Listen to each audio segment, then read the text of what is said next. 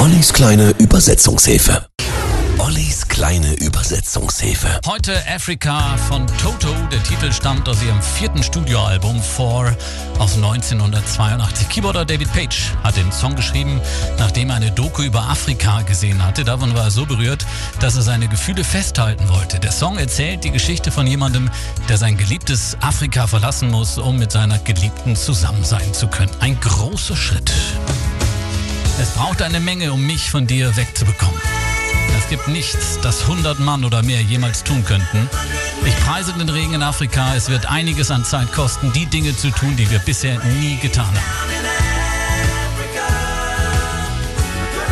Africa hat autobiografische Elemente, so erklärte Keyboarder David Page damals, dass er so von seiner Arbeit eingenommen war, dass es überhaupt gar keinen Platz gab zu heiraten, eine Familie zu gründen und das hört man auch an diesen Textzeilen hier.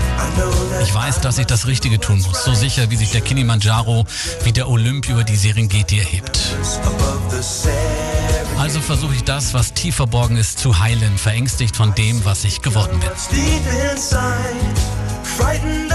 Das Album gewann damals einen Grammy in der Kategorie Album des Jahres. Gitarrist Steve Lukather war damals übrigens davon überzeugt, dass der Song niemals ein Hit werden würde. Eine glatte Fehleinschätzung. Africa wurde weltweit Nummer eins und ist heute längst ein Rock-Klassiker. Die wilden Hunde heulen in der Nacht. Sie werden rastlos, sie suchen nach einsamer Gesellschaft. Und ich weiß, dass ich das Richtige tun muss. Africa. Hier sind Toto in der kleinen Übersetzungshilfe.